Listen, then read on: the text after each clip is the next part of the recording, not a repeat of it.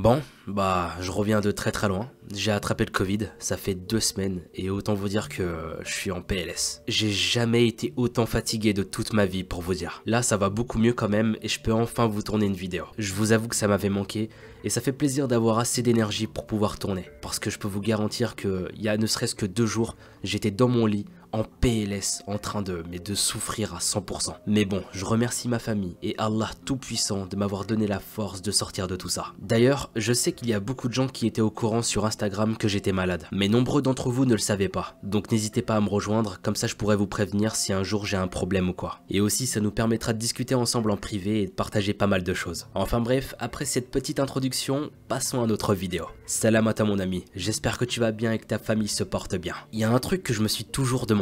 Comment un tueur en série peut en arriver à manger sa propre victime? Faut m'expliquer parce qu'il y a quoi d'appétissant là-dedans sérieux? Je vous promets quand je vois certains trucs mais je me dis mais eh oh qu'est-ce qui se passe dans ta putain de tête? Dans ta grosse tête qu'est-ce qui va Qu'est-ce qui va se passer pour que tu te dises je vais manger cette personne? Le monde est rempli de plats incroyables et succulents. Un bon burger, Bulgir. Pour ceux qui connaissent pas, ça vient de l'extrait suivant.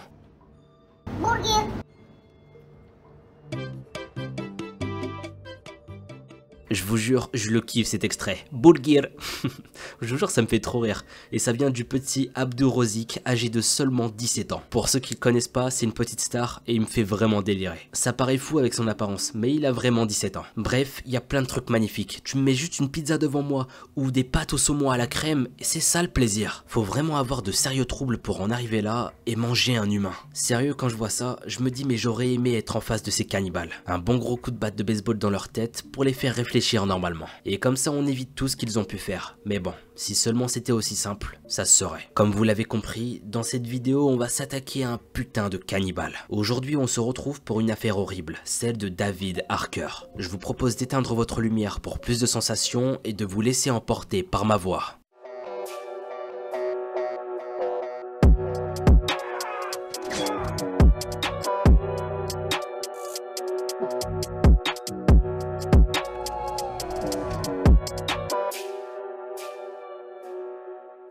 Histoires de cannibalisme, j'en ai déjà parlé sur la chaîne avec Lennart Persson par exemple. Mais je peux vous garantir qu'à chaque fois que je tombe sur une affaire liée au cannibale, je trouve ça terrifiant. Ce qui me fascine, c'est surtout la psychologie dans ce genre d'affaires. D'essayer de comprendre pourquoi ils vont jusque là. Qu'est-ce qui va les pousser à faire tout ça finalement? Souvent on n'a aucune réponse rationnelle, que des hypothèses sur le tueur. Ce qui est troublant dans certains cas, c'est qu'on n'aura sûrement jamais aucune réponse. On aura beau se dire c'est pour telle ou telle raison, mais c'est souvent très compliqué. Au final on n'aura jamais la réponse et je trouve qu'il n'y a rien Vivre dans le flou et ne pas comprendre, je sais pas mais je trouve ça frustrant. Bref, ce que je vous propose c'est de faire un focus sur ce tueur, d'en savoir un peu plus sur lui, sur sa vie, comment il se comportait avant et comment les gens qui ont pu le côtoyer le trouvaient, etc. C'est parti.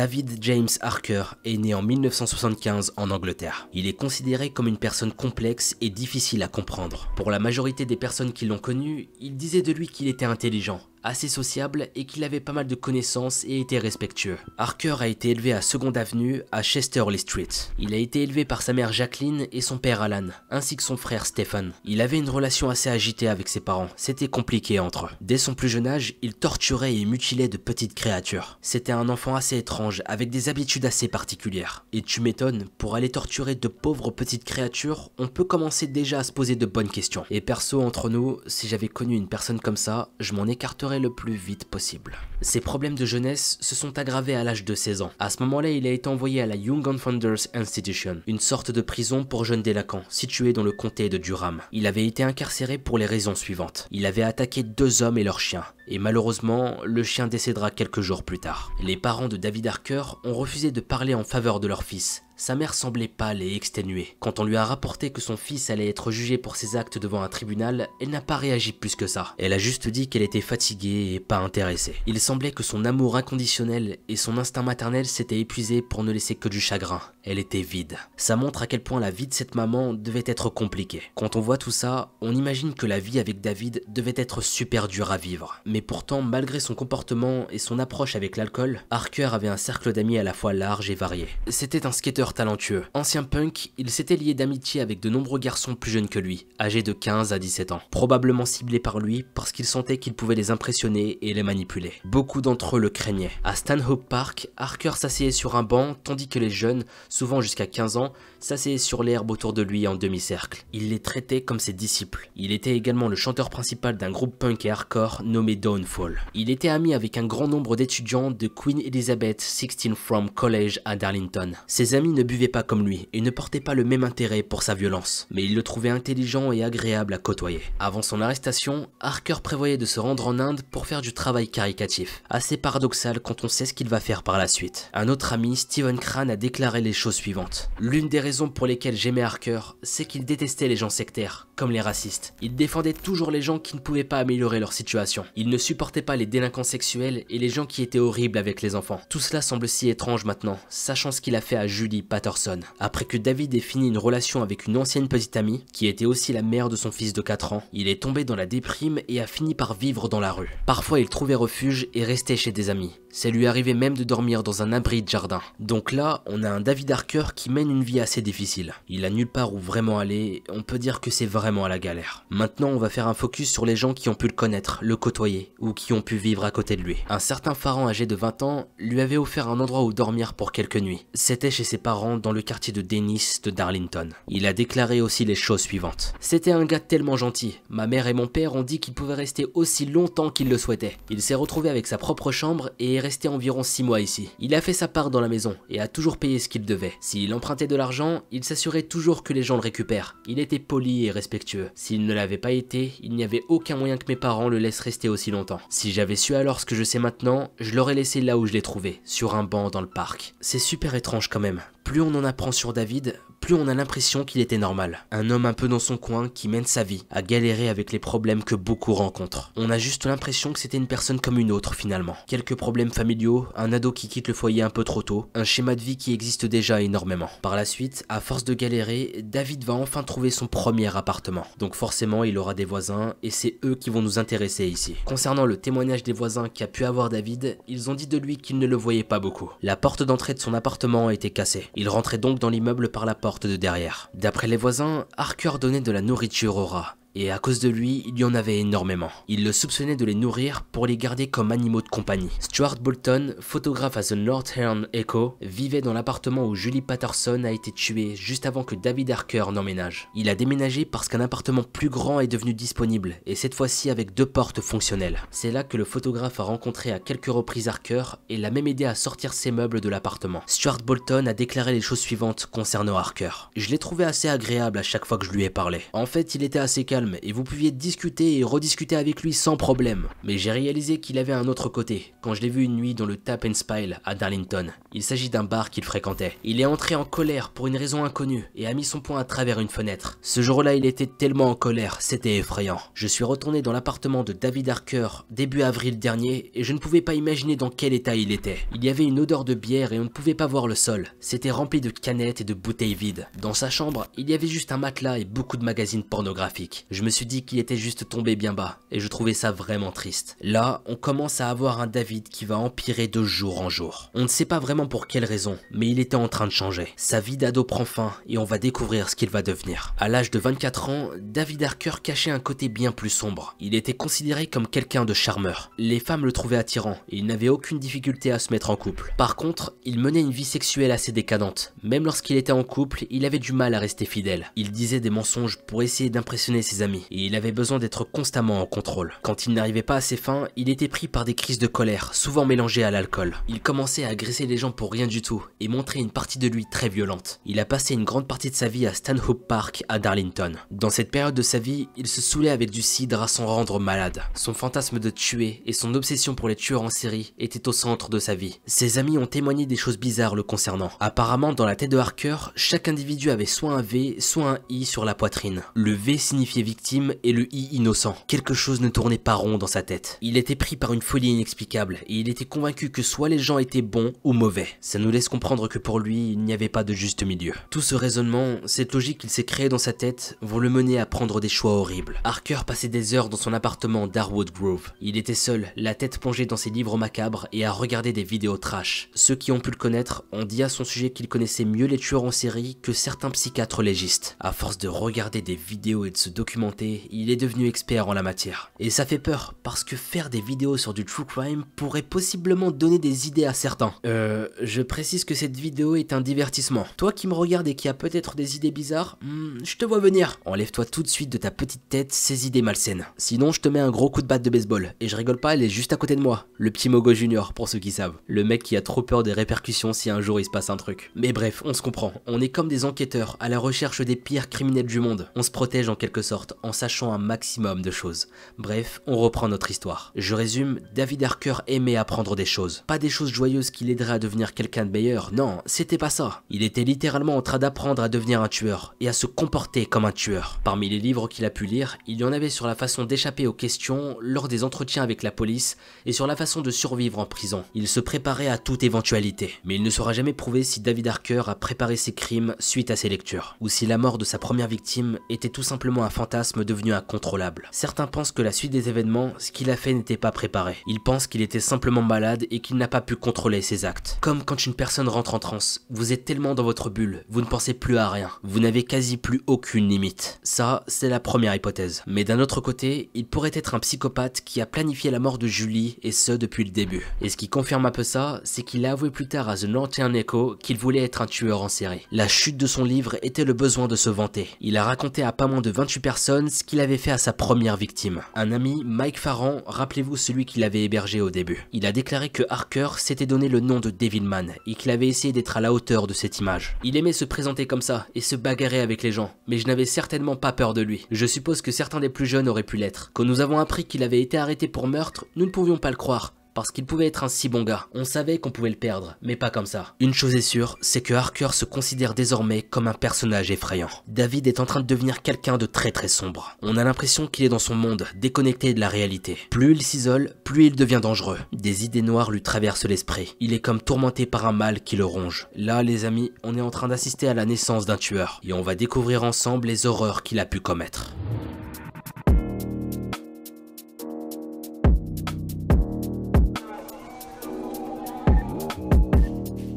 S'intéresser directement à sa première victime et faire un focus sur qui elle était et comment tout s'est déroulé. Julie est née à Durham. Elle avait des antécédents de dépression et de dépendance à l'alcool. En 1998, Michael dit qu'elle prenait des antidépresseurs et qu'elle commençait souvent à boire tôt le matin. Pour information, Michael c'était son frère. À ce moment-là, même si elle était en couple avec Alan Taylor et qu'elle avait un enfant avec lui, elle disparaissait souvent pendant des jours. Elle partait pour fréquenter les bars du coin en s'en mettant plein la gueule. C'est là qu'elle a rencontré David Harker, un jeune de 24 ans qui, malgré des tatouages sur la tête indiquant trouble et sous-humain, l'avait attiré. Au premier abord, David semblait quelqu'un de peu commun. Et franchement, c'est pas vers lui qu'une femme se tournerait directement. Mais il est décrit par tous comme un jeune homme pouvant activer le charme. Ce charme a fonctionné sur Julie. Et après quelques verres, elle est retournée à son appartement où ils ont fait l'amour. Mais l'aventure d'un soir s'est transformée en horreur dès que Harker a commencé à s'ennuyer. À un moment donné, il va prendre les collants de Julie et il va l'étrangler sur le lit. Après avoir eu des relations sexuelles avec son cadavre, oui, on est sur quelque chose de très très sombre. Non seulement il va la tuer, mais il va aller encore beaucoup plus loin, en montrant un côté nécrophile. Par la suite, il va trancher la chair de ses cuisses avec un couperet à viande.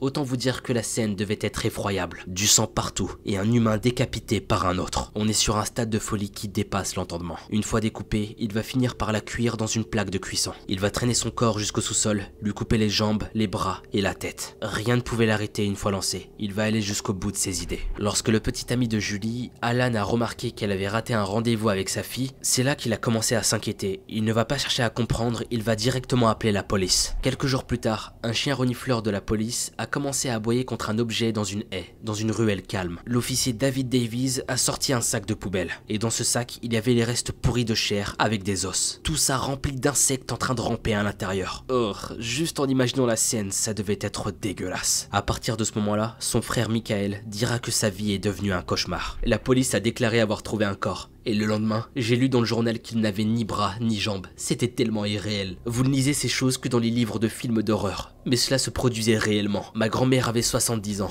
et on lui a caché tous les détails en éteignant la télévision lorsque la nouvelle est tombée. Notre vie n'a jamais été la même. Et tu m'étonnes, qui voudrait apprendre des choses aussi horribles? Déjà, apprendre qu'elle est morte, c'est une chose. Mais savoir qu'en plus de ça, elle est partie dans d'atroces circonstances, c'est encore pire. Et là, vous avez encore rien entendu. Pendant ce temps, on pourrait imaginer un David Harker qui est en train de fuir et regretter ce qu'il a fait. Eh bah non, pas du tout. Le mec était en train de se vanter d'avoir tué une fille qui s'appelait Julie. C'est vous dire à quel point il était perturbé mentalement. Le mec n'a aucune logique. Même les potes de Harker qui traînaient avec lui pour boire l'avaient entendu se vanter. Les gars, écoutez-moi.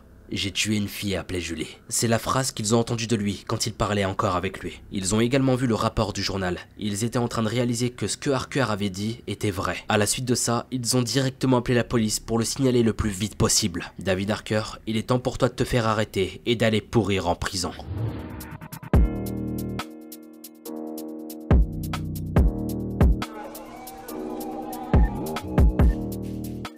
Harker a été arrêté et les médecins légistes ont trouvé du sang dans sa chambre. Ils ont aussi trouvé dans le sous-sol crasseux de son appartement un couteau taché de sang et des taches sur les murs et le sol. Des messages effrayants étaient griffonnés sur le mur, notamment les mots suivants. J'ai perdu l'envie de vivre. Rien de plus à dire. En février 1999, Harker a été reconnu coupable d'homicide involontaire pour cause de responsabilité réduite. Il a été condamné à une peine de prison à durée indéterminée, sans possibilité de libération conditionnelle avant 14 ans. Le tueur cannibale David Harker a reconnu avoir commis un homicide involontaire sur Julie Patterson, âgée de 32 ans. Le procureur Paul Worsley a déclaré des choses vraiment terrifiantes concernant Harker. Il a dit que David avait confié à un psychiatre des choses terribles. Il a dit qu'il avait découpé sa victime et a mangé une partie de son corps avec des pâtes et du fromage. Qu'est-ce que c'est que ce fucking bordel?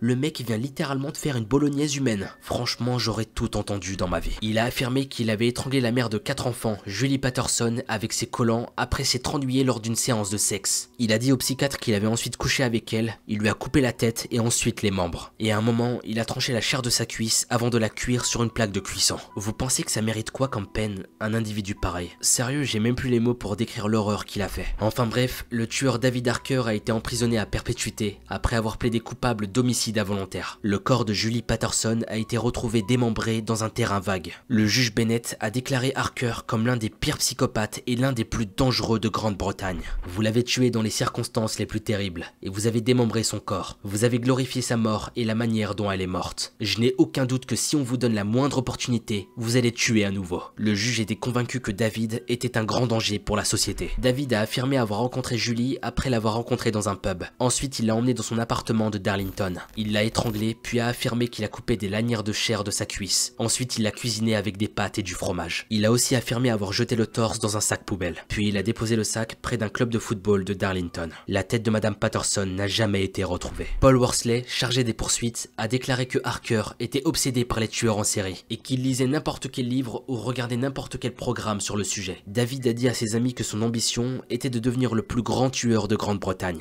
Depuis l'arrestation de Harker en mai dernier, son apparence a clairement changé. Il est passé d'un homme beau, musclé et fort, à un être répugnant, insipide et arrogant qui a l'air malade. Il donne l'impression d'avoir passé des années à se construire une image mais aujourd'hui, il n'a plus rien. Ces derniers mois, son apparence a totalement changé. Les gens le nommaient Harker le boucher. Avant, sa tête était rasée, et on pouvait voir clairement son cuir chevelu tatoué avec les mots sous-humains et troubles. Maintenant, sa tête est couverte de cheveux noirs, il est devenu méconnaissable. Il a une barbe entièrement noire, lui donnant l'apparence de l'un de ses héros, le tueur en série, Peter Sutcliffe. Quand on le regarde, on voit un homme avec des yeux bleus glaciers. Son apparence fait froid dans le dos il a le profil parfait d'un tueur sinistre. Pour lui, tout ça fait partie d'un rôle qu'il joue. Un personnage dans une histoire d'horreur macabre écrite par ses propres mains. Je trouve ça super malsain. Le mec va jusqu'au bout de ses idées. Il veut mener la danse jusqu'à la fin et contrôler la situation. On a l'impression qu'il est vraiment déconnecté de la réalité et que tout est devenu un jeu pour lui. Mais le plus troublant dans cette histoire, c'est tout ce qu'il a provoqué par la suite. Tout ce que David Harker a laissé derrière lui. Et on va le découvrir. Michael, le frère de Julie, était dévasté par la situation. Son frère l'aimait par-dessus tout, et il ne pouvait pas s'imaginer qu'une catastrophe pareille pourrait se produire. Je voulais tellement aller là-bas et le tuer de mes propres mains. Mais je devais penser à ma famille. Je voulais le tuer. Mais au final, nous avons obtenu le bon résultat à la fin. Michael n'avait que 3 ans lorsqu'il a perdu sa mère d'une tumeur au cerveau. Et à l'âge de 31 ans, le même âge que Julie lorsqu'elle est décédée, il s'est toujours occupé de sa petite sœur. J'ai toujours veillé sur elle et je l'ai défendue.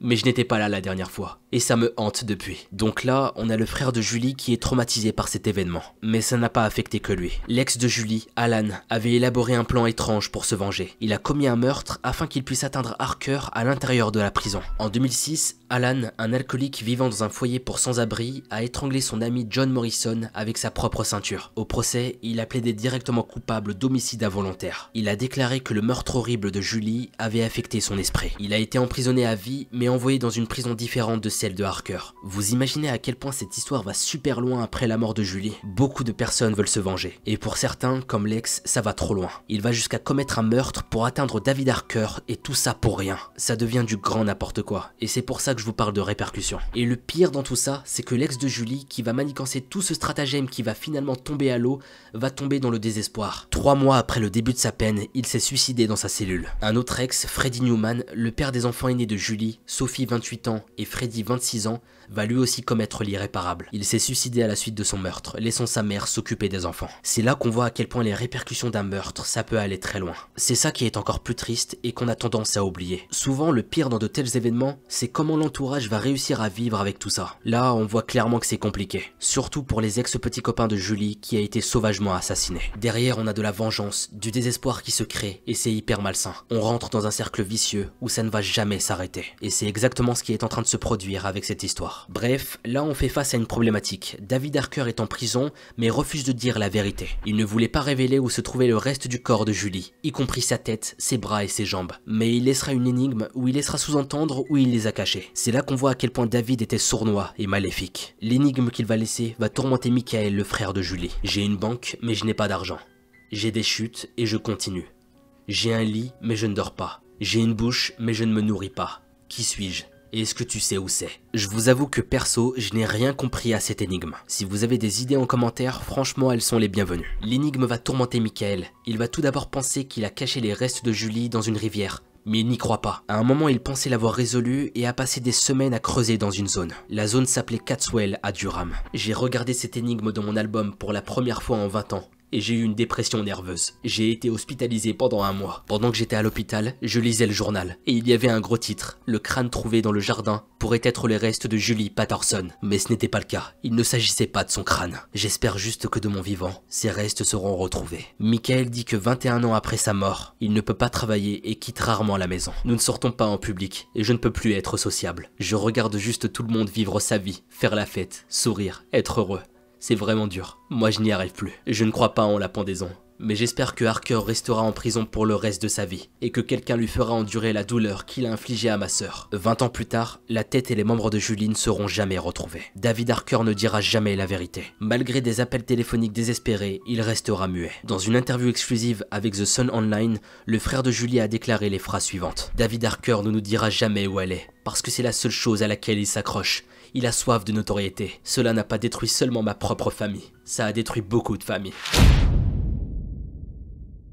Et voilà, ainsi se termine l'histoire de David Harker, le cannibale. Je sais pas si vous le connaissiez, mais il s'agit d'une affaire peu connue qui n'a quasi jamais été réalisée sur le YouTube français. Je trouvais intéressant de vous la partager, et quand on regarde bien l'histoire, elle est tellement folle. J'aimerais bien avoir vos avis concernant cet homme. Si pour vous il est dangereux pour notre société, s'il mérite la prison à vie, etc. Votre analyse m'intéresse beaucoup, et j'ai hâte de voir ce que vous allez dire. Enfin bref, je crois qu'on arrive à la fin de cette fucking vidéo, et j'en profite pour vous parler un petit peu. Ces derniers temps, j'étais tellement fatigué par le Covid je vous promets, c'était trop horrible. À des moments, je remettais ma vie en question carrément pour vous dire. Ça m'a épuisé mentalement, physiquement, mais heureusement, grâce à Dieu, Aujourd'hui, ça va beaucoup mieux. Je peux enfin réfléchir à de nouveaux sujets et vous les préparer. Et sérieux, j'ai hâte bordel de vous mettre en vidéo toutes les idées que j'ai en tête. Pour patienter, n'hésitez surtout pas. Venez sur mon Instagram Mogota Sama. Là-bas, je peux discuter avec vous en privé et ça nous permet d'avoir un côté encore plus humain. Et ensemble, on peut kiffer plein de petits moments que je poste en story ou euh, m'écrire en message privé tout simplement. Sur ce, sachez que je vous kiffe énormément et je vous dis à la prochaine pour une nouvelle vidéo. C'était Mogota.